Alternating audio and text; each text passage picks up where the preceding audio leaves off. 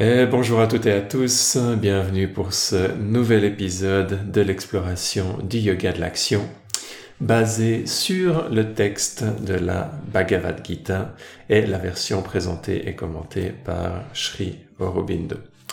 On s'est arrêté à la fin du sixième chapitre, on va commencer le septième chapitre. Le rythme auquel on avance est un peu plus rapide qu'en début de cette série, simplement parce que certains des enseignements se, se répètent en tournant en, spirale et donc certaines fois on passe plus vite sur certaines choses qu'on a déjà, de, qu'on a déjà parlé. Ce septième chapitre est séparé en deux parties, sauf erreur, et à une trentaine, voilà, en deux parties et à une trentaine de versets. Et donc du coup, on devrait arriver à aller à travers ce chapitre aujourd'hui. Voyons voir comment ça se passe. La première partie de ce septième chapitre s'appelle les deux natures. Et ça commence avec Krishna qui prend la parole dans son discours à Arjuna. Entends, ô Arjuna, comment en pratiquant le yoga avec ton mental attaché à moi et avec moi pour Ashraya. Alors Ashraya, après il y a entre parenthèses, l'entière base, la demeure, le point d'appui de l'action et de l'être conscient. Fin de la parenthèse, tu me paraîtras sans aucun doute, reste de doute intégralement. Donc je répète, entends, ô Arjuna, comment en pratiquant le yoga avec ton mental attaché à moi, donc attaché au divin, et avec moi, donc le divin pour Ashraya, pour base, pour point d'appui, pour euh, point d'attention pour la, conscience, tu me connaîtras sans aucun reste de doute intégralement. Donc, concentrez-vous sur le divin pour pouvoir connaître le divin intégralement. Et commentaire de Sri Aurobindo, cette dernière expression implique que l'être divin est tout, Vasudeva Sarvam. Et que par conséquent, si on le connaît intégralement en toutes ses puissances et tous ses principes, on connaît tout. Non seulement le moi pur, mais le monde, l'action et la nature alors il ne reste ici plus rien à connaître parce que tout est cette divine existence. C'est seulement parce que notre vue n'est pas intégrale, parce qu'elle repose sur le mental et la raison qui divise et sur l'idée séparative de l'ego, que notre perception mentale des choses est une ignorance. Il faut nous détourner de cette conception mentale et égoïste pour trouver la vraie connaissance qui unit. Or, celle-ci a deux aspects.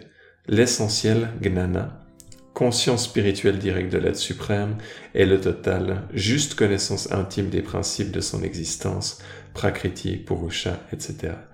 Par quoi tout ce qui est peut être connu en son origine divine est dans la vérité suprême de sa nature. Cette connaissance intégrale, dit la Gita, est rare et difficile. Et Krishna continue, verset numéro 2, 3 et 4.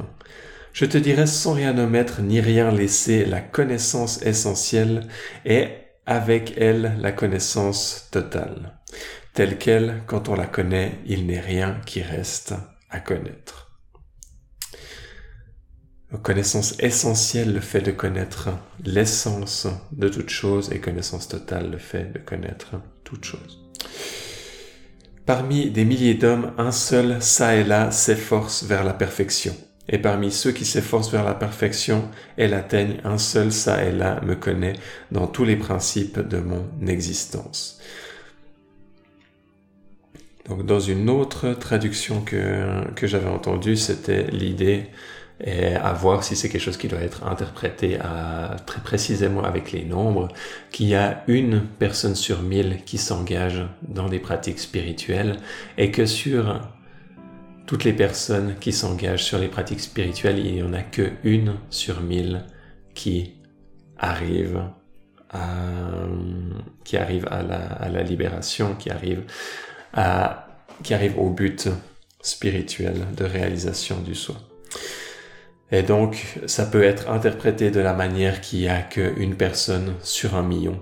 Si on prend une personne sur mille, euh, mille fois mille, qu'il y a une personne sur un million qui atteint la libération spirituelle, ce qui, dans notre monde actuel, semble être encore plus petit en termes de, statistiques, parce que ça voudrait dire que si on est euh, 7, 8 milliards, 9 milliards, je ne sais pas exactement en ce moment, ça voudrait dire qu'il y a 9000 personnes qui sont illuminées en ce moment, et ça ne semble pas être le cas.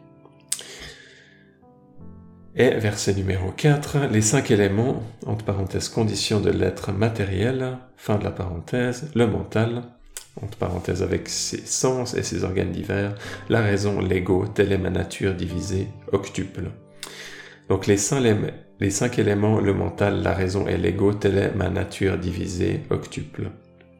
Donc ça c'est vraiment quelque chose qui, tel que c'est mis en avant dans la dans le, la décomposition de, de, la manifestation et des différentes couches, des différents niveaux, des différents tattva dans le 5K et qui a été aussi repris par la suite dans le Shivais du Cachemire.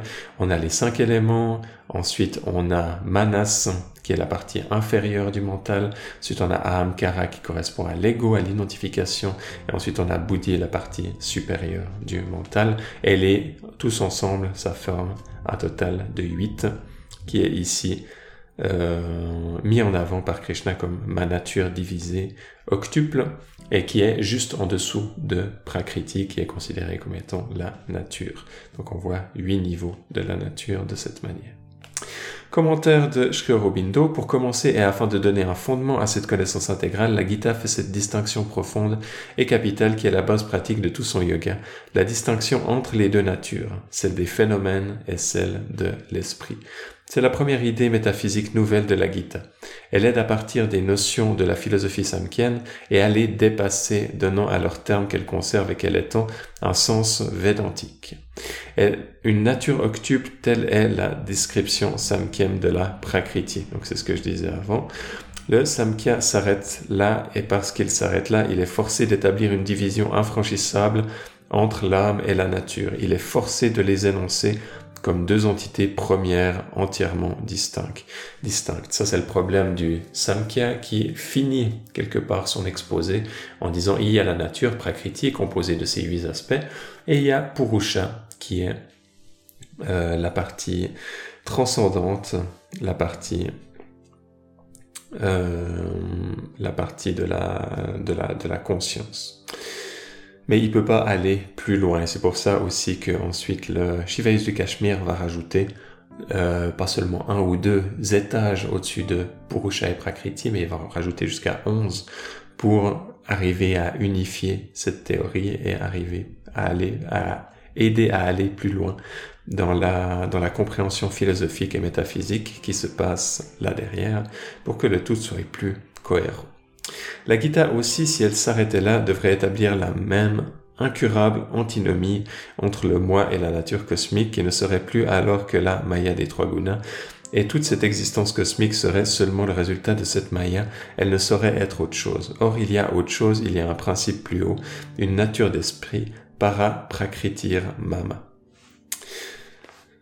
Et verset numéro 5, suivi d'un long, long commentaire de Sri Aurobindo de plusieurs pages. On va voir si on va s'engager dans tout ça.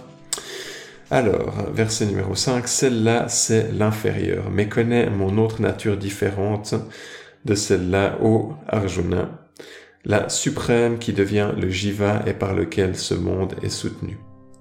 Celle-là, c'est l'inférieur, donc c'est la nature inférieure mais que euh, donc cette nature octuple, cette nature des cinq éléments et du mental, mais connaît, ô Arjuna, mais connaît mon autre nature, ô Arjuna, la suprême qui devient le jiva et par laquelle le monde est soutenu. Donc connaît mon nature suprême qui devient le jiva. Le jiva, c'est cette idée de d'âme personnelle réalisée.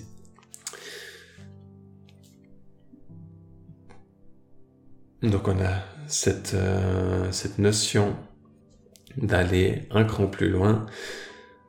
Je vais pas me je vais pas m'attarder dans ce commentaire qui suit parce que c'est on est vraiment ici en train de parler de de choses assez assez précises en, en ce qui concerne la euh, en ce qui concerne la comment dire, en ce qui concerne la, les différences philosophiques entre le Samkhya et ce que la, ce que la Gita veut amener.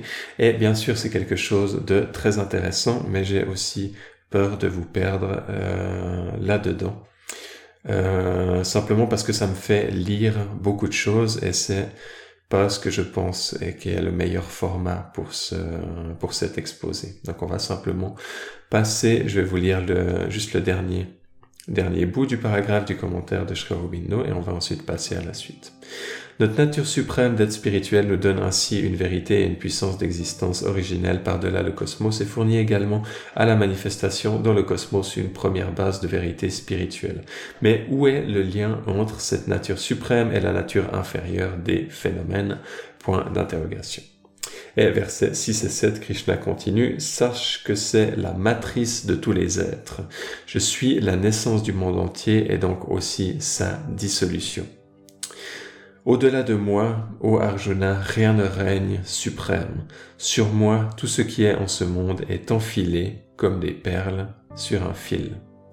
Donc sache que c'est la matrice de tous les êtres, donc c'est comme ça que tous les êtres sont, sont créés, que c'est comme l'archétype duquel les, chacun des êtres va être, va être bâti dessus. Donc il est en train de dire c'est, c'est comme ça que les choses, que les choses fonctionnent. C'est un peu la science métaphysique qui est là derrière.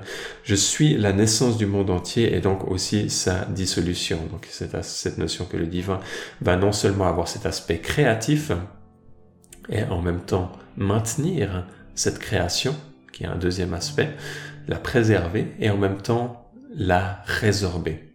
Et donc il va y avoir ces trois aspects qu'on peut voir bien sûr à différents niveaux. On peut les voir sur tout un cycle euh, cosmique dans le sens qu'au début l'univers est créé, ensuite l'univers est maintenu et ensuite l'univers va être réabsorbé. Mais on peut le comprendre d'une toute autre manière, c'est que ça arrive à chaque instant. À chaque instant vous avez la totalité à chaque fraction de seconde, vous avez la totalité de la réalité qui est créée, qui est maintenue pendant un instant et qui est redissoute, réabsorbée. Et c'est cette pulsation qui est euh, mise en avant dans le Shivaïs du Cachemire comme étant la vibration universelle de la, de la vie. Et c'est elle que vous pouvez atteindre en méditation et c'est pour ça que vous pouvez atteindre à chaque instant cet état transcendant, cet état de dissolution, c'est parce qu'il est présent à chaque instant comme une vibration extrêmement rapide que vous pouvez euh, percevoir avec un certain niveau de conscience. Et on a cette métaphore ensuite, euh, au-delà de moi, au Arjuna, rien ne règne suprême. Donc il n'y a rien au-delà de, au-delà de l'absolu. Donc euh, bien sûr, si on avait quelque chose au-delà de l'absolu, ben, l'absolu ne serait plus l'absolu. Donc par définition, il n'y a rien qui est au-delà de l'absolu. Sur moi, tout ce qui est en ce monde est enfilé comme des perles sur un fil.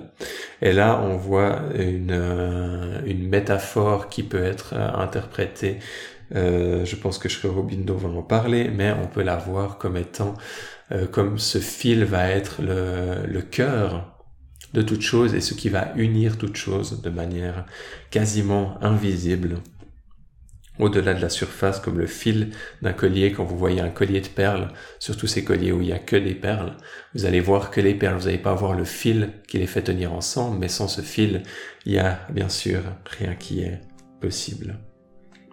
Et commentaire de Sri c'est là seulement une image et nous ne pouvons pousser très loin, car le fil ne fait que maintenir les perles en relation les unes avec les autres, elles n'ont d'unité ou de relation avec le fil qu'en ce qu'elles dépendent de lui pour assurer leur connexion mutuelle. Bien sûr, dans toute métaphore, vous allez avoir une limitation. Vous ne pouvez pas pousser ensuite le, le raisonnement de dire euh, euh, ça va, euh, comment dire, une métaphore va vous permettre de comprendre un point en particulier. Mais si vous allez essayer de faire ensuite que tous les points de cette euh, de ce que représente le divin fonctionnent sur cette métaphore, vous allez toujours trouver des failles. C'est pour ça que ces métaphores sont toujours intéressantes, mais il faut comprendre leur contexte et pas le pousser dans des régions qui sont absurdes. Alors, dépend de pour les c'est une connexion mutuelle? Allons donc de l'image à ce qu'elle figure. C'est la nature suprême de l'esprit, la puissance consciente infinie de son être, conscient de soi, conscient de tout, possédant toute sagesse qui maintient ses existences phénoménales en relation entre elles, les pénètre, demeure en elles, leur sert de base et les tisse dans le système de sa manifestation.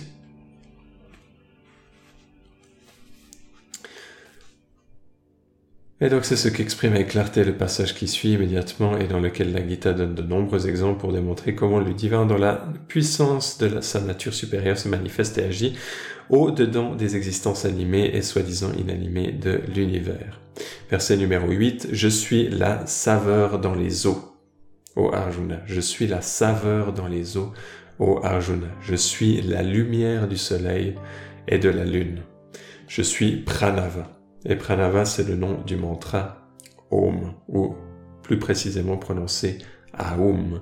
Le Om vient de cette contraction du A et du U, qui peut être faite en hindi comme en, français, et donc une déformation de ce mantra Aum. Et pour certains puristes, même quand c'est écrit Om dans un mantra, ils vont prononcer Aum, etc. Il y a cette idée de trinité qui est extrêmement importante dans ce mantra, donc le mantra Pranava Aum, qui n'est rien d'autre que le Bija mantra, le mantra racine du chakra Ajna. Je ne vais pas partir sur tout un, toute une explication là-dessus. Donc, je suis la saveur dans les eaux, ô Arjuna, je suis la lumière du soleil et de la lune, je suis Pravana, Pranava, pardon, la syllabe Aum dans tous les Védas, le son dans les terres et la virilité dans les hommes. Virilité ici à comprendre, euh, quand il dit virilité dans, les hommes, c'est aussi euh, dans les femmes, dans le sens de comprendre la virilité qui est en général, qui vient du mot euh, virya en sanskrit et qui signifie la puissance.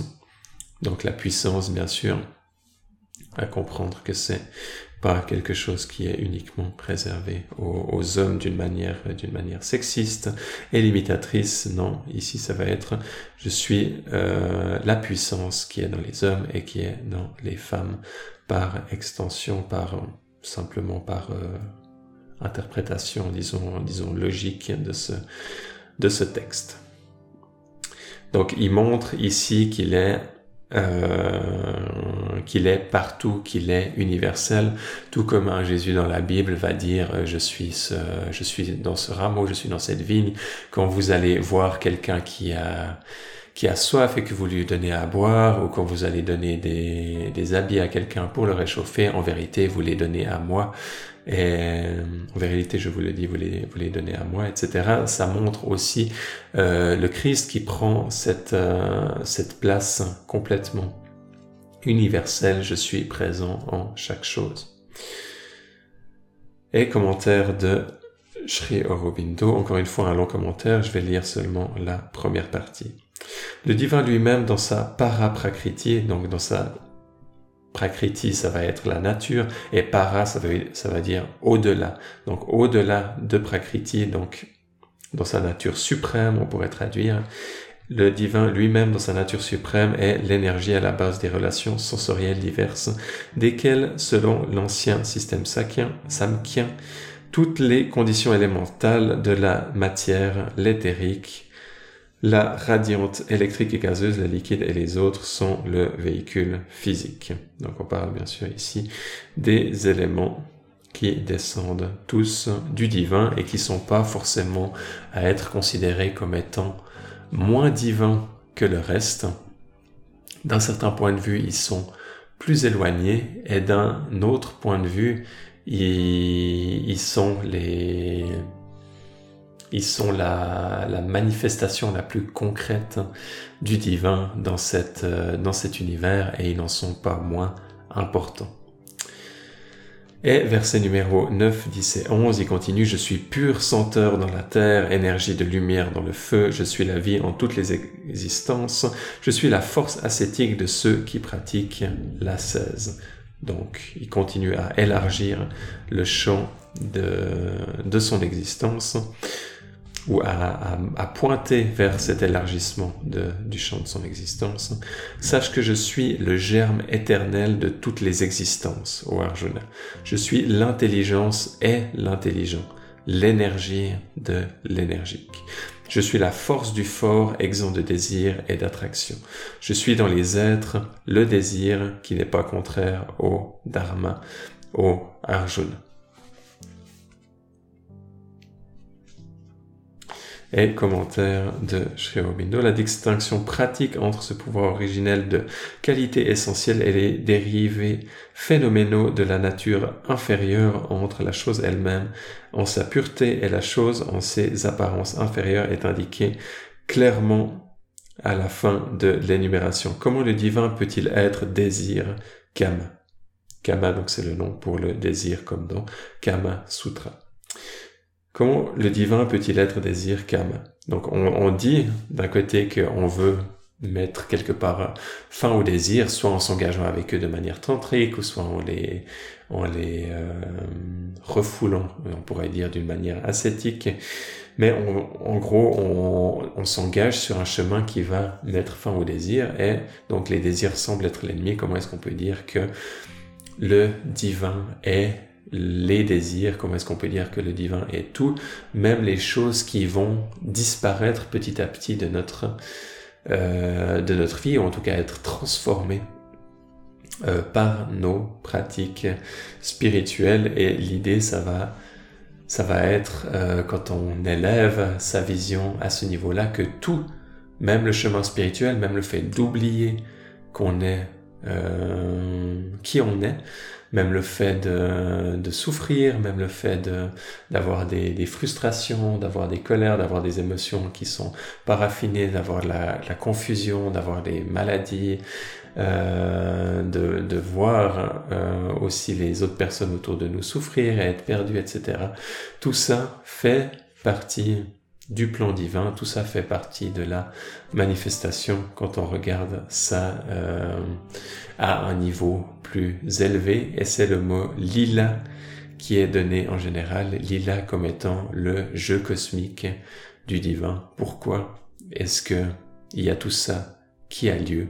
Et la réponse est lila, parce que c'est le but de la vie, parce que c'est euh, comme ça que le divin va pouvoir se redécouvrir, jouer à ce jeu de se cacher à lui-même et de venir prendre quelque part là une place individuelle, une place limitée, une place contractée, alors que quand il était pleinement absorbé dans le, transcendant, il, il ne faisait pas cette expérience directement. Il peut ensuite venir s'incarner sur Terre, peut-être faire plusieurs vies euh, de purification, etc. Et atteindre un jour la réalisation spirituelle et dans, le, dans un point de vue tantrique, dans un point de vue de Jivan Mukta, de libération en, en tant qu'être vivant, incarner à la fois, à la fois être conscient du divin, du transcendant, et en même temps pouvoir être toujours, avoir toujours cette notion euh, d'individu qui est individuelle, qui est présente, et la combinaison des deux qui va être quelque part la quintessence, l'accomplissement ultime et le but ultime de cette, euh, de toute cette mise en scène, de tout ce jeu, de tout ce, de toute cette, euh, de toute cette euh,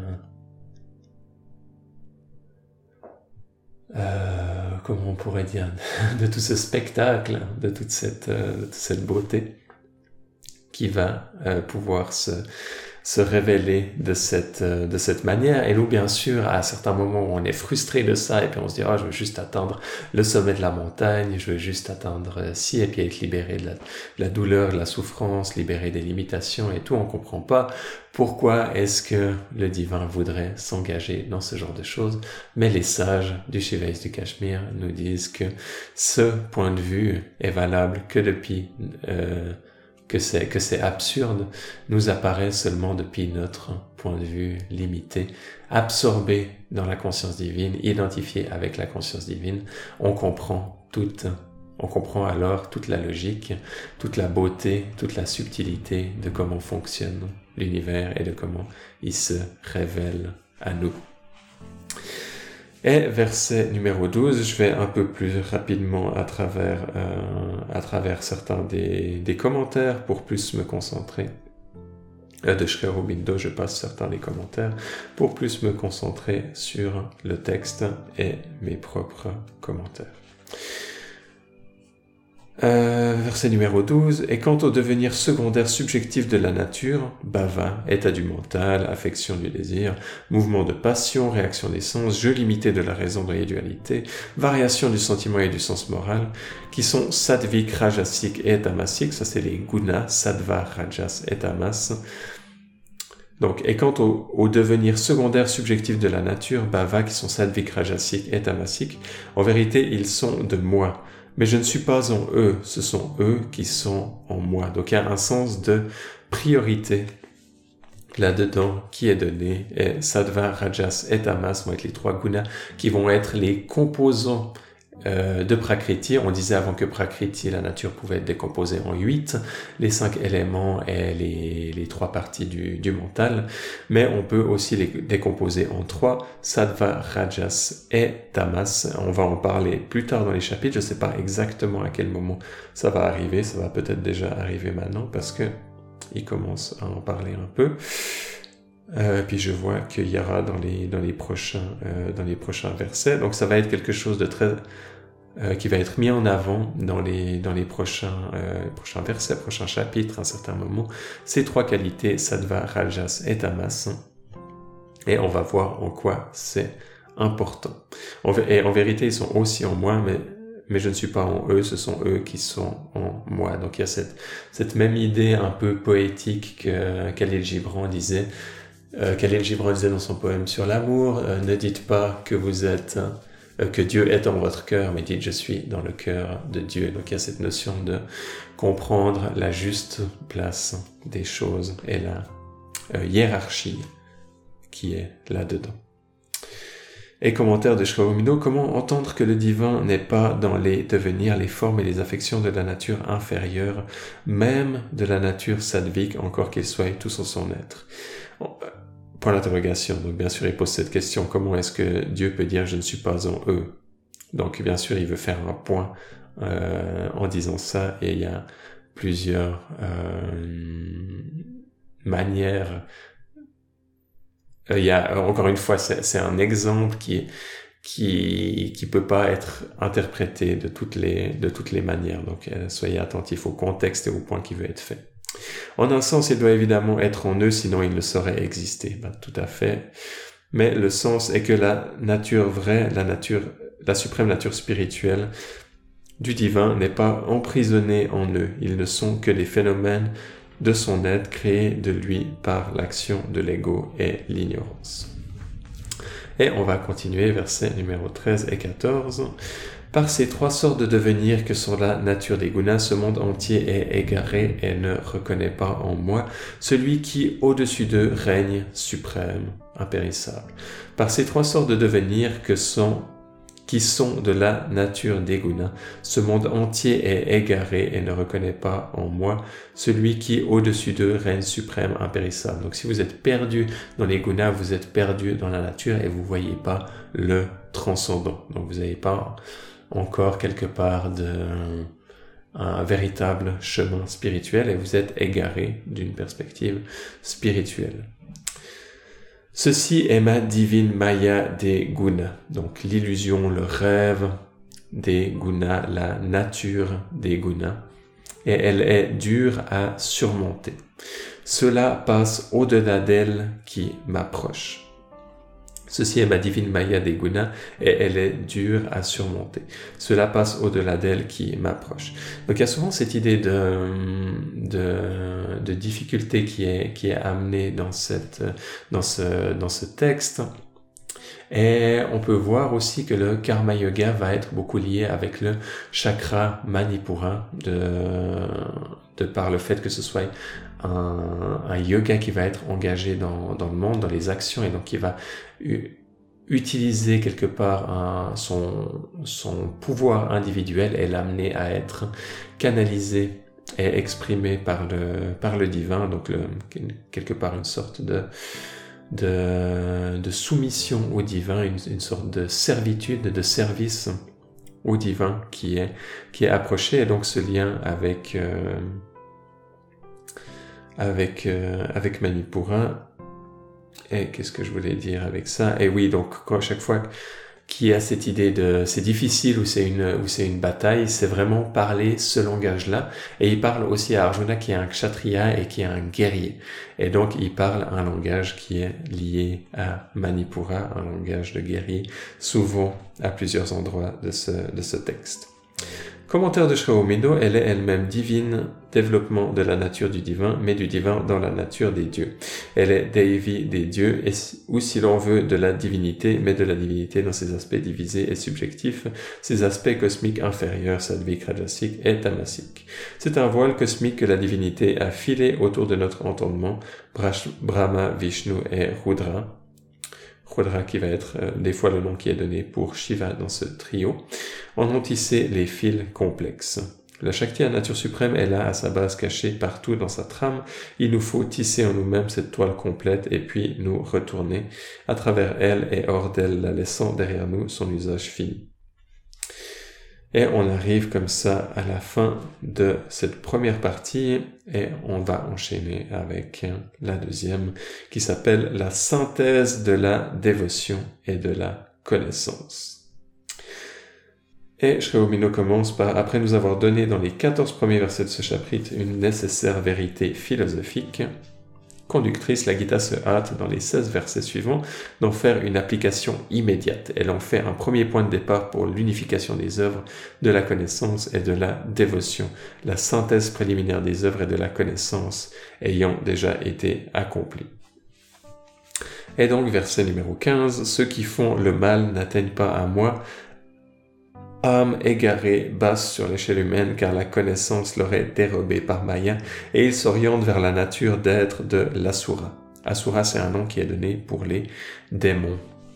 Nom sanskrit qui est donné pour les pour les démons. Et donc l'idée, c'est le mal ici va être considéré comme les actions qui vont être destructrices sur le long terme et qui ne vont pas amener à cette direction de réalisation du moi. Donc ces personnes qui vont pas dans cette direction vont être des âmes égarées, basses sur l'échelle humaine. Ça c'est quelque chose qui est pas toujours très agréable à entendre. Qu'il peut y avoir comme ça une certaine hiérarchie dans la dans la réalisation et ça c'est quelque chose d'important de comprendre que chacun est fondamentalement parfait en tant que en tant qu'être divin dans sa qualité mais on n'est pas tous au même à la même avancée dans le, dans le jeu si on reprend cette idée de lila.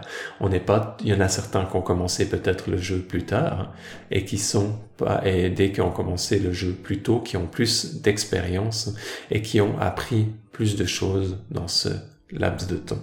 Donc c'est pas un jugement qui est euh, fondamental sur la nature de la personne de dire qu'il y a une échelle, qu'il y a des personnes qui vont être euh, plus réalisé euh, que d'autres ou plus spirituel que d'autres. Et bien sûr, il faut être très très prudent quand on veut appliquer ce genre de, de jugement euh, dans la dans la pratique parce qu'on peut vite se tromper, on peut vouloir juger une personne alors qu'on la on la connaît très peu, mais de manière euh, de manière fondamentale on peut voir qu'il y a certaines personnes qui ne vont pas s'engager dans des pratiques spirituelles dans leur, dans leur vie et simplement que ces personnes ne sont pas encore prêtes euh, pour ça. Et c'est tout à fait ok, il n'y a pas besoin d'aller euh, d'aller plus loin dans cette, euh, dans cette direction.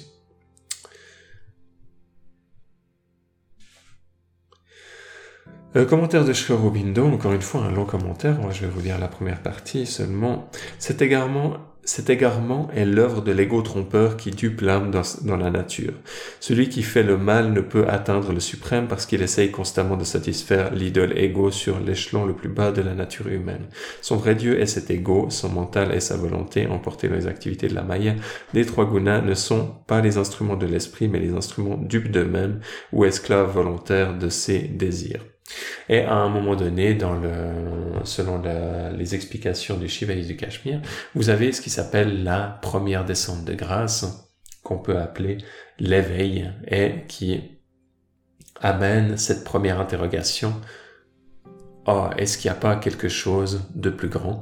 Et cette première interrogation qui n'est pas simplement euh, mentale, mais il y a déjà quelque chose d'intuitif qui commence à se dessiner là-dedans et ce niveau de grâce ensuite continue d'augmenter et on peut l'inviter à augmenter à travers des pratiques spirituelles. Et verset numéro 16, parmi les vertueux qui se tournent vers moi, le divin, avec dévotion. Ô Arjuna, il y a quatre sortes de bhakta. Donc bhakta, ceux qui pratiquent bhakti, ceux qui pratiquent la dévotion. On peut voir ici la dévotion au sens large, dans le sens que tout le monde qui va euh, s'engager dans des pratiques spirituelles, les vertueux qui se détournent vers moi. Et la dévotion peut être quelque chose qui vient euh, par la suite, surtout quand ces pratiques vont au niveau du chakra du cœur. Alors, il y a quatre sortes de bhaktas, ceux qui souffrent, ceux qui cherchent le bien dans le monde, ceux qui cherchent la connaissance, et ceux qui m'adorent avec la connaissance, ô Arjuna. Ceux qui souffrent, ceux qui cherchent le bien dans le monde, ceux qui cherchent la connaissance et ceux qui m'adorent avec la connaissance. Donc on a ici cette idée que comme s'il avait, allait avoir une évolution dans la dévotion et cette évolution va se faire bien sûr au fur et à mesure des pratiques.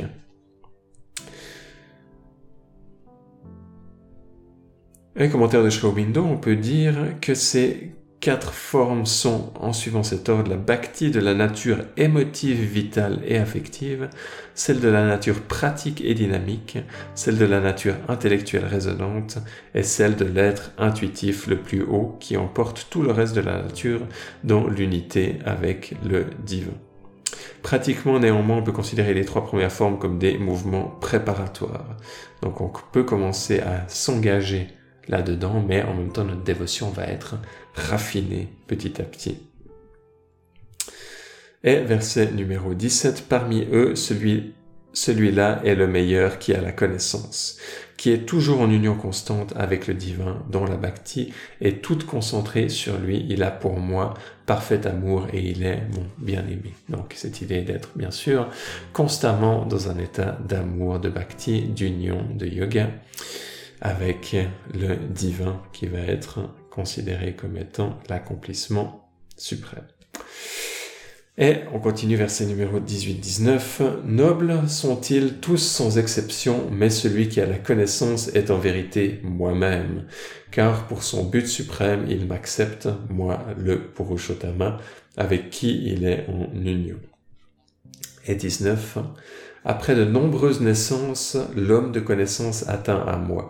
Très rare est la grande âme qui sait que Vasudeva, donc Vasudeva c'est son, c'est le nom qui, un des noms qui est donné à Krishna, que Vasudeva, l'être omniprésent, est tout ce qui est.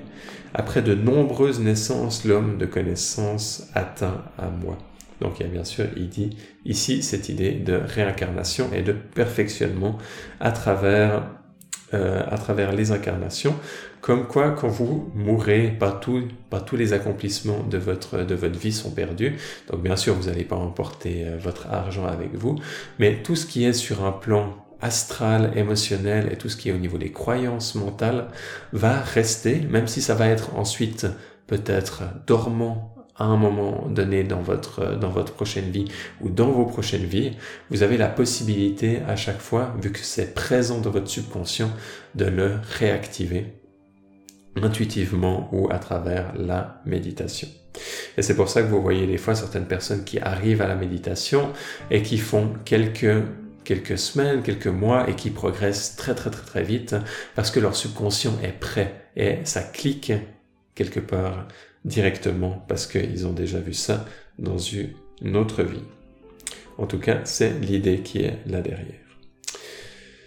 Et verset numéro 20, les hommes sont égarés par main désir extérieur qui leur ôte l'action de la connaissance intérieure.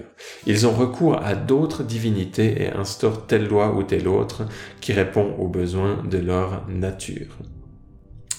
Quelle que soit la forme de moi qu'un dévot plein de foi veuille adorer, je fais que sa soif soit ferme et ne vacille point. Donc on a bien sûr différents aspects du divin qui peuvent être approchés de différentes manières. Donc vous avez cette idée du yoga de l'action à travers les actions, vous avez cette idée de bhakti à travers la dévotion, vous avez cette idée de gnana à travers la connaissance, vous pouvez euh, approcher le divin à travers plein de chemins différents. Verset numéro 22, plein de cette foi, il adore cette forme, et par la force de cette foi en son culte et son adoration, il obtient ce qu'il désire. C'est moi-même sous cette forme qui donne ses fruits. Plein de cette foi, il adore cette forme, donc la forme qu'il a choisie, et par la force de cette foi et son, son culte et son adoration, il obtient ce qu'il désire. C'est moi-même sous cette forme qui donne ses fruits. Et 23, mais ces fruits sont temporaires, recherchés par ceux qui sont d'intelligence petite et de raison non mûrie. Aux dieux vont les dévots dieux, mais mes dévots viennent à moi. Donc il y a ici cette distinction entre Dieu avec un D minuscule et au pluriel et l'absolu lui-même. Et cette idée, le terme qui est euh, souvent utilisé en métaphysique pour faire la distinction entre le divin et les aspects du divin et les euh, et, d'autres aspects qui sont quelque part euh, pas euh, connectés au connectés au, divin, pas forcément considérés comme étant réalisés spirituellement. on les appelle les déités. Et ces déités vont être plus ou moins, plus ou moins pures, plus ou moins avancées, et peuvent être aussi utiles dans les, dans les pratiques spirituelles.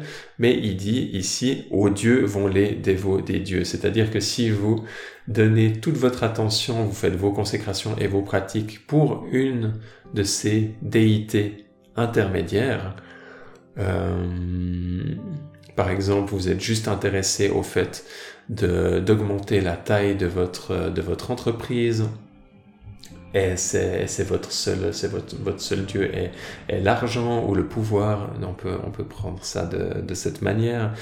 Euh, vous allez aller dans cette direction. Aux dieux vont les dévots des dieux. Et, mais mes dévots viennent à moi. Donc, la direction que vous choisissez est la direction dans laquelle vous allez aller. Et c'est assez logique.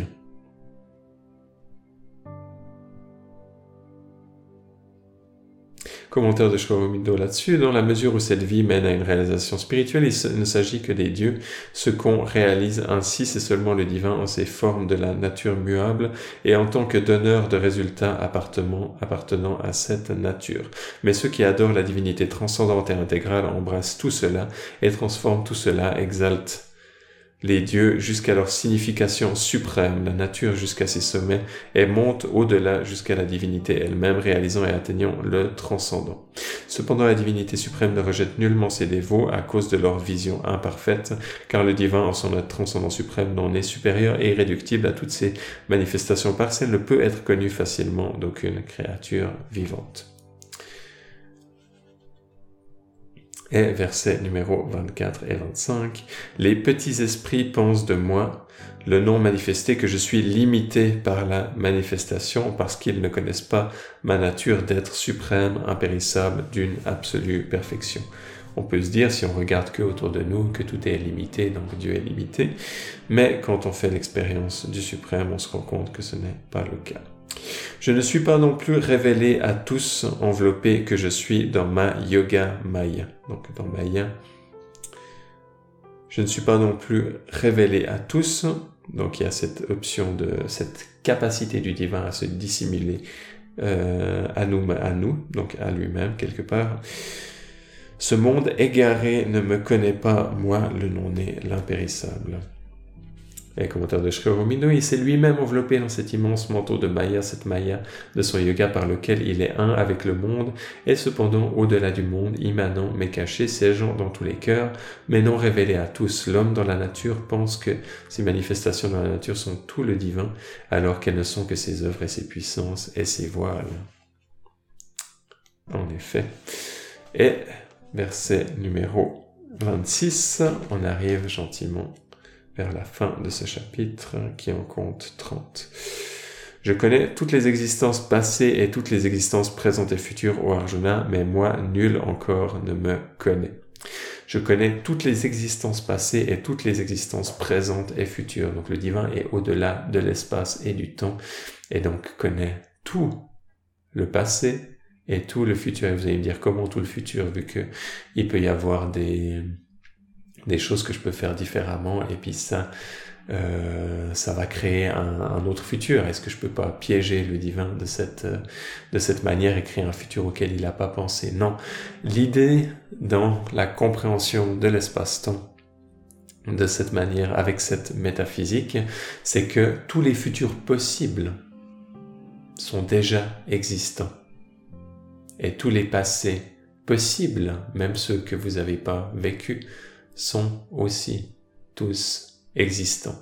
Et vous, vous êtes juste en train de naviguer une de ces lignes, mais il y en a une infinité tout autour, autant en regardant dans le passé, autant en regardant dans le futur. Et c'est cette idée de contrôler sa destinée en pouvant agir sur cette ligne, malgré le fait qu'on ait un certain karma qui nous est donné, il y a des possibilités de pouvoir exercer son libre arbitre, de pouvoir amener une différence là-dedans.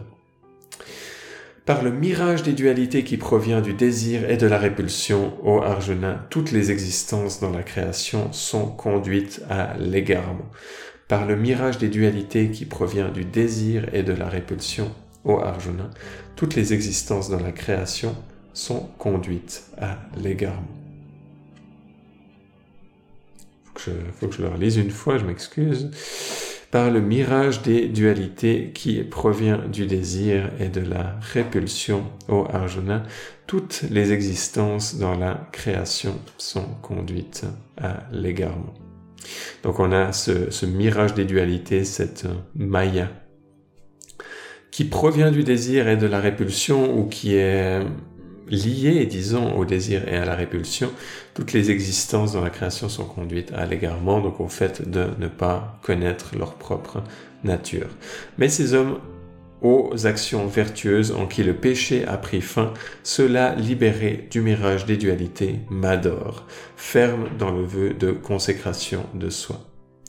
Mais ces hommes aux actions vertueuses en qui le péché a pris fin, donc en qui le péché a pris fin, en qui certains, euh, une partie de leur karma donc a été évincé, disons, a été libéré. Cela libéré du mirage des dualités m'adore, ferme dans leur vœu de consécration de soi. Donc à un moment donné, on est perdu, à un moment donné, on revient au divin. Il y a cette, ce, cet aller-retour, disons.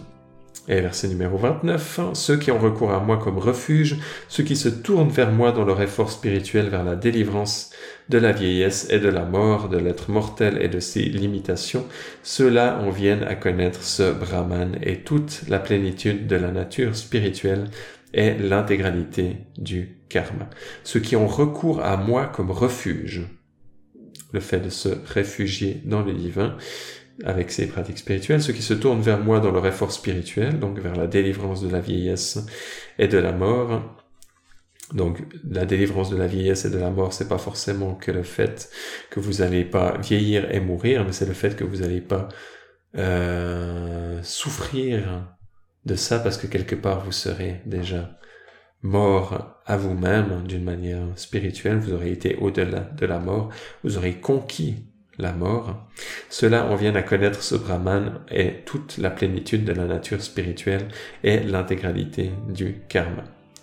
Et dernier verset numéro 30, parce qu'ils me connaissent et qu'ils connaissent en même temps la nature d'être matériel et la nature d'être divine et la vérité du maître du sacrifice, Ils conservent aussi la connaissance de moi au moment critique de leur départ de l'existence physique et ils ont à ce moment leur conscience entière en union avec moi, le Purushottama.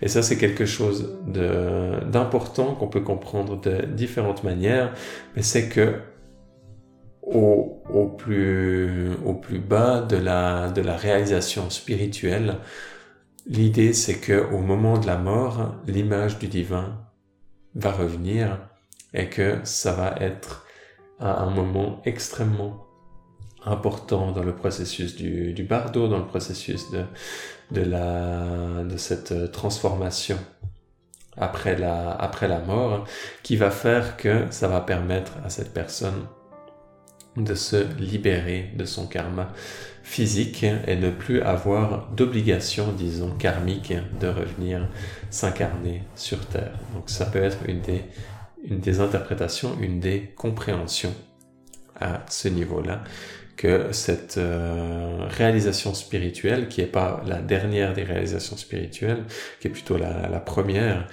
euh, peut être concrétisé de cette manière au niveau de la, de la mort. Je pourrais, je pourrais parler longtemps rien que de ça, mais ça nous amène dans, assez loin dans la métaphysique et dans l'art de mourir.